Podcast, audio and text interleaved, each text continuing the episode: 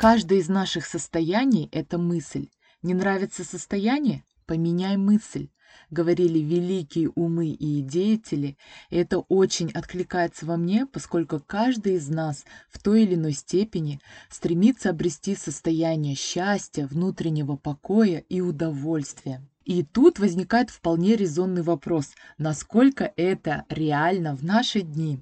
И вы знаете, согласно последним данным, точнее 2020 года, а, согласно исследованию нейрофизиологов, в день нас посещает более 6 тысяч мыслей. Однако мне также вспоминается, что во время моего обучения mindfulness практикам в одной из лекций я получила такие данные, что порой человека посещает от 60 тысяч до 120 тысяч мыслей. Но так или иначе, я думаю, все мы согласимся с тем, что каждый день мы просто находимся, плаваем, точнее, в этом водовороте многочисленных, многотысячных мыслей. И чаще всего, как я ранее рефлексировала, обсуждала с вами тему того, что во многом мы думаем, переживаем, ностальгируем или сожалеем о прошлом, да, то есть находимся в прошлом, либо мы убежали далеко-далеко в будущее, которое еще не наступило, но мы находимся там и то же самое, продумываем какие-то риски, а вдруг так, а вдруг план Б, С,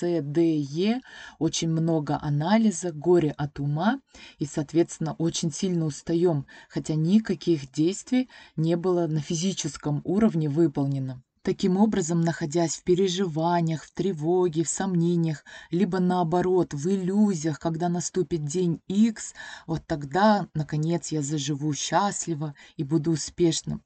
Таким образом, пребывая в тех или иных состояниях, мы упускаем тот самый момент, когда как раз-таки формируется то, что произойдет с нами через минуту, через 10 минут, на следующий день, тот самый фундамент, который мы закладываем. На сегодняшний день достаточно известный действующий инструмент, и все мы его знаем, о нем знаем, кто-то пробовал, кто-то слышал, кто-то собирается. Это, конечно же, медитации, когда мы концентрируем свое внимание либо на дыхании, либо на определенной точке, объекте.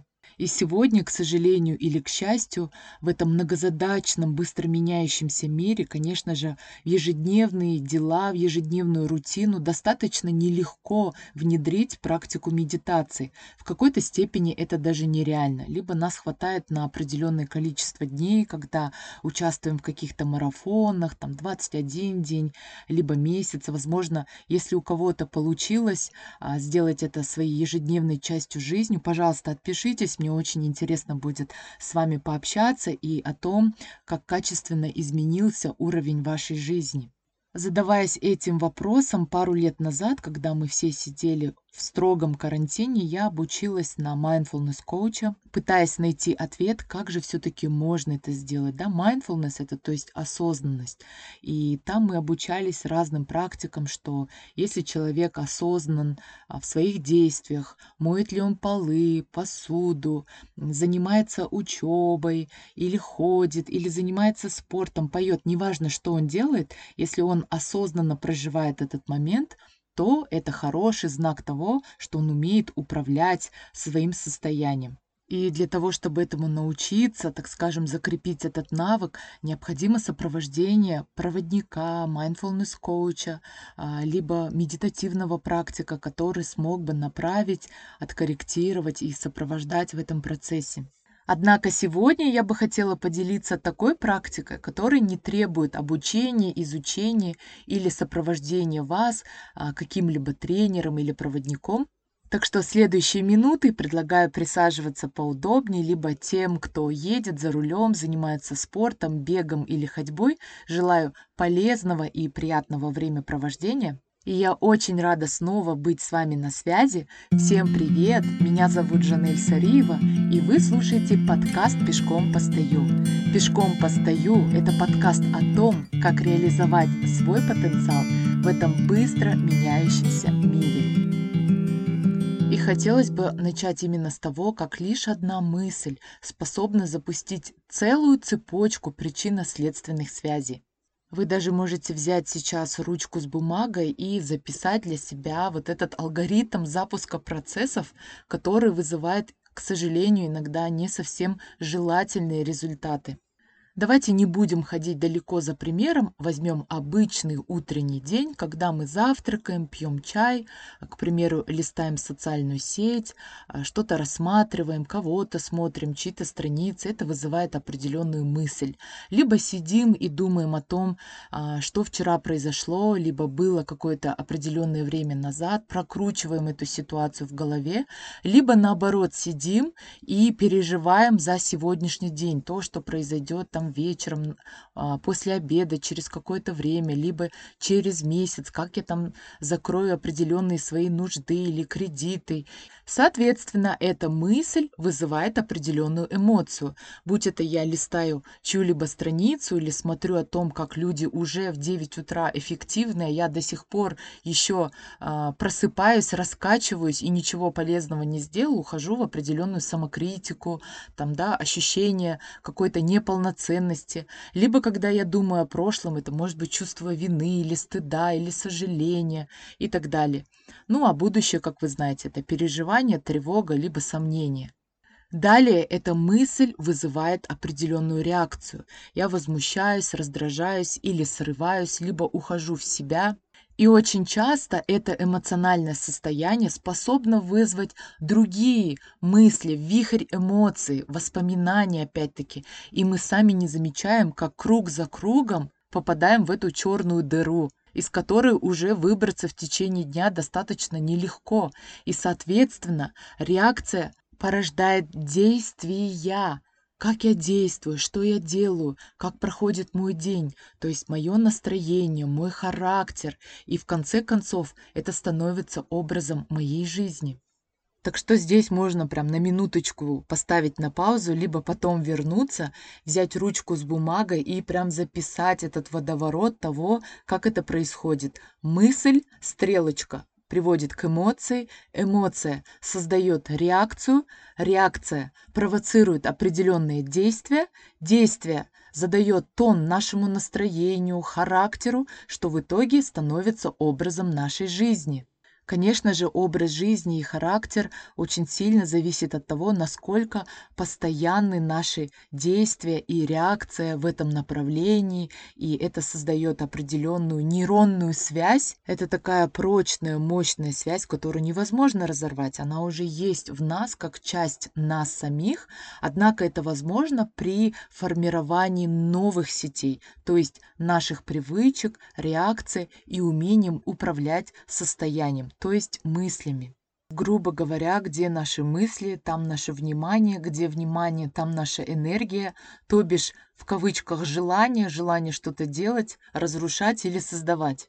Так что же делать, с чего начать? И я предлагаю очень simple and sexy метод, как вы знаете, да, все гениальное просто, а, потому что когда мы пытаемся создать что-то сложное и так далее, наступает протест, сопротивление, саботаж и откладывание это до лучших времен.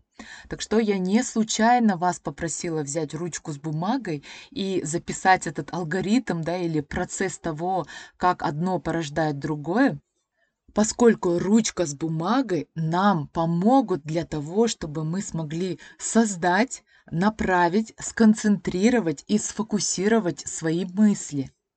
Так интересно, что когда я произнесла слово «мысль», такое ощущение, что у меня либо нос забился, куда-то эта буква «М» провалилась, и это, я так думаю, абсолютно не случайно. Как вы знаете, я люблю а, находить определенные метафоры, ассоциации, аллегории, потому что мысли наши как раз-таки такие, не мычачие, да, какие-то а, трудно досягаемые в плане того, что хаотичные, непонятные, невнятные. И эта расфокусировка создает такой хаос, а, когда мы расплескаем свою энергию непонятно куда, и, конечно же, это все создает наше с вами состояние непонятное. Сегодня, наверное, о пользе письма не говорил только самый ленивый. Это называют как и утренние страницы, да, кто-то называет это дневник, кто-то это называет просто письмо какое-то, фрирайтинг и так далее. Но здесь не суть это важно. Здесь главный акцент мы ставим на том, какую мысль я сегодня выбираю, то бишь на чем я сегодня буду концентрироваться. Таким образом, это может стать как планом на сегодняшний день, когда вы распределяете свое время, время не только для работы, для самореализации, а также уделить главное время свидания с собой, то есть прям все, практически все это самое колесо баланса жизни а, выстраиваете на бумагу и знаете, как вы сегодня хотели бы прожить сегодняшний день. То есть назовем это, так скажем, планированием сегодняшнего дня. Также вы можете проживать определенные состояния через бумагу. Когда вы даже не знаете, о чем писать, вы можете так и начинать. Я не знаю, о чем писать, потому что и все. Здесь не нужна никакая логика, здесь не надо думать, а потом начинать писать. Пусть руки сами пишут. А более того, я помню, у нас даже была такая практика, когда я изучала сказку терапию, мы писали левой рукой. Когда мы не знали ответа на какой-то определенный вопрос, когда меня что-то тревожит или я не могу понять, из-за чего я испытываю те или иные ощущения или эмоции. А, левая рука, так скажем, если я обычно пишу правой, то оно, а, то это помогает мне а, задействовать другое полушарие, да, и получить, возможно, какие-то абсолютно другие неожиданные ответы. Это может послужить замечательным инструментом саморефлексии, когда вы проживаете определенный не очень приятный этап, момент своей жизни и выкладываете все это на письмо через писанину, то есть не храните это в себе, а презентуете миру. И в данном случае мир – это белая бумага, куда вы или с кем вы можете поделиться, посекретничать и рассказать.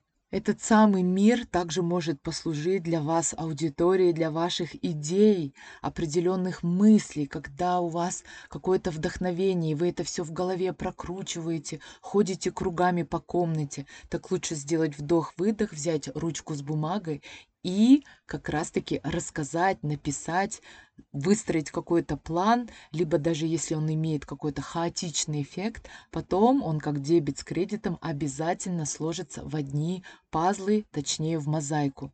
Потому что, как вы знаете, незаписанная мысль, идея не принадлежит вам. Кто-то, кто пошустрее, попредприимчивее, в этот момент в общем информационном энергетическом поле перехватывает да, ваши идеи и берет и реализует. Потому что первое действие – это уже написать, прописать, сказать «я хочу этого», «я иду к этому». Это может также послужить как другой инструмент практически, да, как написание сценария или главы главы своей жизни, когда вы осознаете, что вы являетесь главным режиссером, сценаристом, и от вас зависит, какой сценарий, какие герои появятся, какие возможности. Сделайте это даже легко, весело, в игровой форме. Не обязательно быть таким серьезным и говорить о том, что ой, да это нереально. Мечтайте. Здесь никто а, нас никогда не ограничивает в наших мыслях и идеях. А, вы позволите себе быть такими, какими бы вы хотели хотели быть здесь как минимум хотя бы на бумаге. Как вы видите, можно абсолютно по-разному использовать этот метод а, в моменты либо переживания, либо наоборот проецирования своего будущего, либо настоящего, либо планирования. То есть абсолютно разно, в зависимости от того, какую цель вы сегодня поставили перед собой. Да? Либо выйти из деструктива в конструктив, созидание, а, либо прожить, понять, потому что есть очень много пользы, да, во-первых, а, через письмо вы лучше понимаете, осознаете свои чувства, ощущения, приходят какие-то ответы. Второе, это, конечно же, то, что из эмоций вы выходите в самоанализ, где уже понимаете о том, что степень важности чересчур завышена, и либо обесцениваете, либо смеетесь над этим, либо уже выходите в самый главный вопрос, о котором я часто рассказываю, ответить на вопрос, зачем мне это надо. И именно через бумагу, когда вы сконцентрированно все именно выкладываете как есть, вы понимаете, хотите вы этого или нет, а что вы тогда хотите. То есть происходит такой фильтр, фильтрация, чистка ваших мыслей И что самое классное, вы же помните, в школе всегда, когда мы пишем шпаргалки, это в какой-то степени нам очень помогало. Мы запоминали материал, а, даже я помню, учителя говорили, ну хоть потрудился, шпаргалки на все вопросы а, расписал, написал, подготовился человек. То есть уже предпринял определенные действия. А запоминали мы по одной простой причине, потому что помимо того, что задействовалась мелкая моторика, да, то есть правое, левое полушарие подключалось, то же время работает очень мощно подсознание. То есть, грубо говоря, мы записываем программу, свое какое-то новое убеждение, если это несет, конечно же, созидательный характер. От того вот сразу вспоминаю, когда также в каком-то там 2014 или 2015 году в свое время я изучала родологию, Божечки, я так иногда думаю, чего я только не изучала. И на самом деле, когда ты относишься к этому не с фанатизмом, а берешь самое нужное, ты понимаешь, что все в принципе об одном. И я вспомнила об одном случае, когда там рассказывали о том, чтобы есть какие-то родовые программы, либо убеждения, да, то, что мы с детства слышим, что ты там должен быть признан, быть таким или сяким. И каждый, у каждого есть какая-то своя, так скажем, аффирмация или убеждение, в течение там определенного времени они помню, 30 дней там было или 40 дней, человек пишет одну фразу очень много-много раз, по несколько там, не знаю, по три листа в день, по четыре листа. И я помню, что был такой случай, когда девушка написала, ну вот то, что нужно было за условно говоря, за месяц она написала за одну ночь. И в тот день ее домочадцы вызвали скорую помощь, потому что ей стало плохо, поднялось давление, а, тошнота, головокружение и прочие симптомы. Да? То есть мы можем очень сильно видеть, как наше тело реагирует на новую перезапись. Так что я предлагаю ко всему отнестись без фанатизма, если даже есть какая-то ирония или скептицизм, просто начать делать в кайф, удовольствие, понемногу, даже если это будет как новая привычка, 5-10 минут в день, либо если вы, так скажем, уже бывалый, который постоянно все пишет, я знаю, что особенно люди, рожденные 26, 8, 17 числа, любят а, этими вещами заниматься, планировать свой день, и не только день, на год, на пять лет вперед, попробуйте сделать это в другом ракурсе, под другим углом зрения, абсолютно, возможно, развивая свое какое-то креативное, критическое мышление. Таким образом, это имеет такой накопительный эффект, когда вы создаете привычку думать уже то, что вы хотите. То есть любой, наверное, здравомыслящий человек всегда выберет какие-то созидательные мысли, которые создают не уныние, тревогу и сомнения, а, напротив, поднимают дух, создают мотивацию как минимум на день. Обязательно делитесь, рассказывайте, получается у вас это делать или немного сложно, непонятно, либо сопротивление. Это все является частью процесса. Просто наблюдайте, кайфуйте, проживайте эту жизнь и каждый день с огромным удовольствием. На этом я завершаю сегодняшний выпуск. Всем пока, всех обнимаю. Меня зовут Жанель Сариева, и вы слушали подкаст «Пешком постою». До новых встреч! page.